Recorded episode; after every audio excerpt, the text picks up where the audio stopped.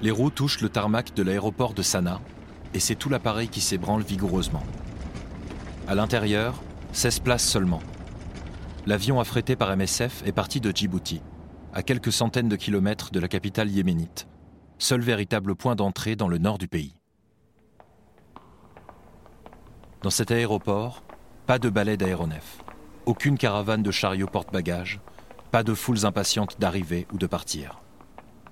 Simplement, quand tu atterris sur cet aéroport, euh, tu as euh, des carcasses d'avions sur les côtés, euh, d'avions militaires, d'avions commerciaux. Se remémore Agnès. La fourmilière humaine et mécanique d'avant-guerre a cédé la place à un vaste espace désolé.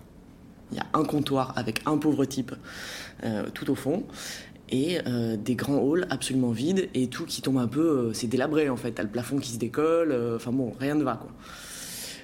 Donc quand tu arrives là, tu, voilà, tu sais qu'en fait, dans un, tu, rentres dans un pays et qu'il y a effectivement quelque chose qui ne fonctionne pas.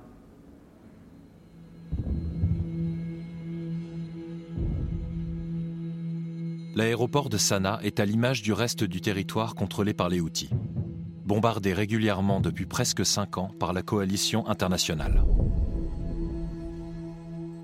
Originaire de l'extrême nord-ouest du pays, marginalisé par le gouvernement, les Houthis prennent les armes et étendent les frontières de leur territoire vers le sud. En septembre 2014, ils prennent la capitale, Sanaa, et tentent en mars 2015 de s'emparer du plus grand port du pays, Aden. C'est là que l'Arabie saoudite, à la tête de la coalition internationale en guerre contre les Houthis, commence sa campagne de bombardement.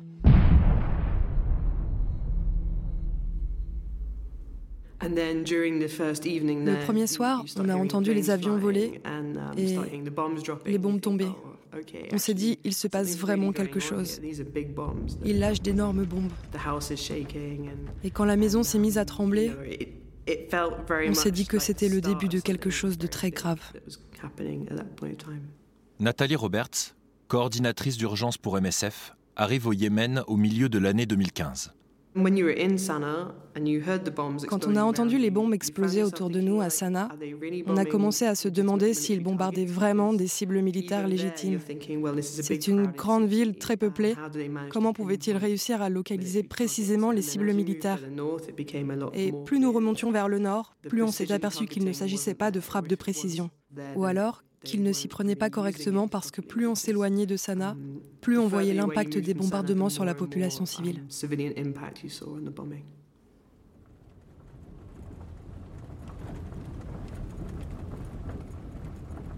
Assise à l'avant d'un 4x4, Nathalie remonte vers Sada, fief historique des Houthis et territoire déclaré hostile par la coalition dès le début de la guerre. Les habitants qui ne se sont pas enfuis sont désormais considérés comme des cibles légitimes. La population se retrouve alors prise au piège des bombardements.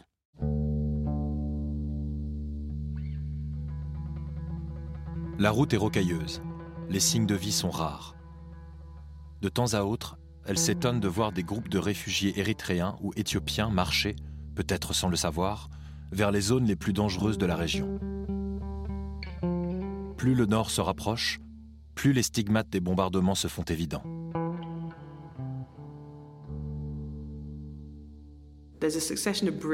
Il y avait une succession de ponts sur la route. Quand je suis arrivé quelques mois après le début des bombardements, tous les ponts avaient disparu. Il y avait aussi beaucoup de camions bombardés, surtout des camions de nourriture. Je me souviens d'un en particulier, la première ou la deuxième fois que je suis allé dans le nord. La plus grosse bombe était tombée sur des moutons. Um, Il y avait beaucoup d'animaux morts sur la route. Um, Quand je suis passée, elle venait d'exploser parce que ça fumait encore. Les moutons brûlaient. C'était vraiment sinistre. Mariage, funérailles, école, marché, station essence. Rien ni personne n'est à l'abri des bombardements.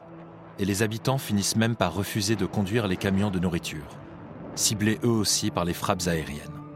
Nathalie entrevoit alors les risques qu'encourent les ambulances dans la région. On ne peut pas quitter la route. On est à flanc de montagne, donc s'ils nous prennent pour cible, il n'y a pas d'échappatoire.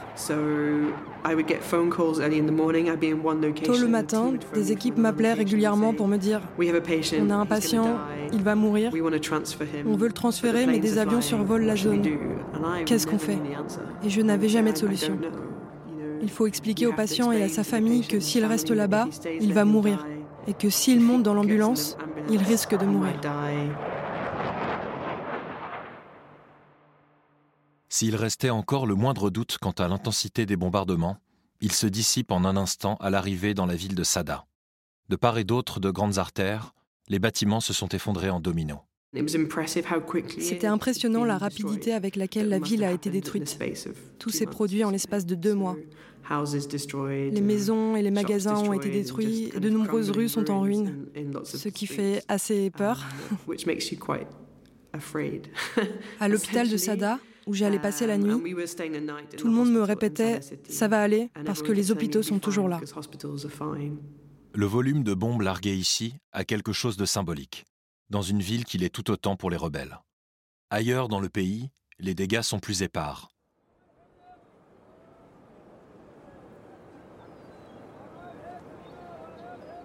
Aden, le port le plus méridional, n'a pas autant souffert des bombardements aériens. Il a été rapidement repris par la coalition, repoussant les Houthis un peu plus au nord. Dès lors, une ligne de front s'établit autour de la troisième ville du pays, Taïz.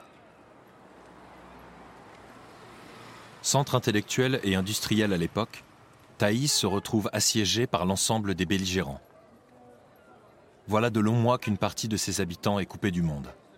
Les ravitaillements se font de nuit pour échapper aux snipers. Et à pied, bien entendu, par les versants de la montagne sur laquelle est perchée la ville.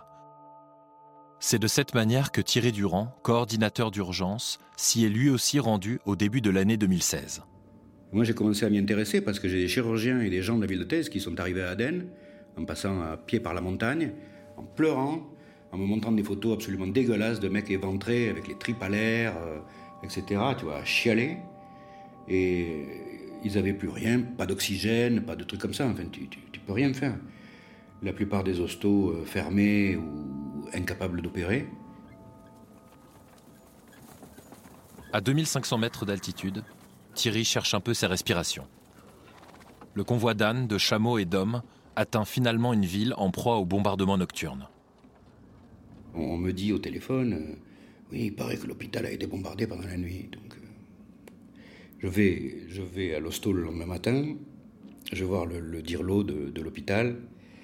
Et j'ai dit, hein, il paraît que vous avez été bombardé cette nuit. Et le mec éclate de rire.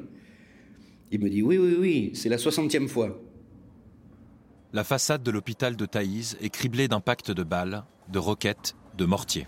Donc il me dit, mais on est habitué, euh, on ne on travaille plus dans aucun étage, on travaille au sous-sol euh, ou au rez-de-chaussée. Euh, ils avaient déjà réduit la capacité à une centaine de lits alors qu'ils en avaient 600.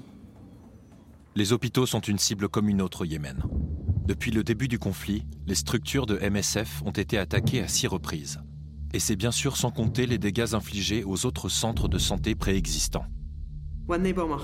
Bombarder un hôpital ne fait pas nécessairement beaucoup de victimes, mais cela élimine toute possibilité de sauver des vies par la suite. Le système de santé est l'un des fondements d'un tissu social.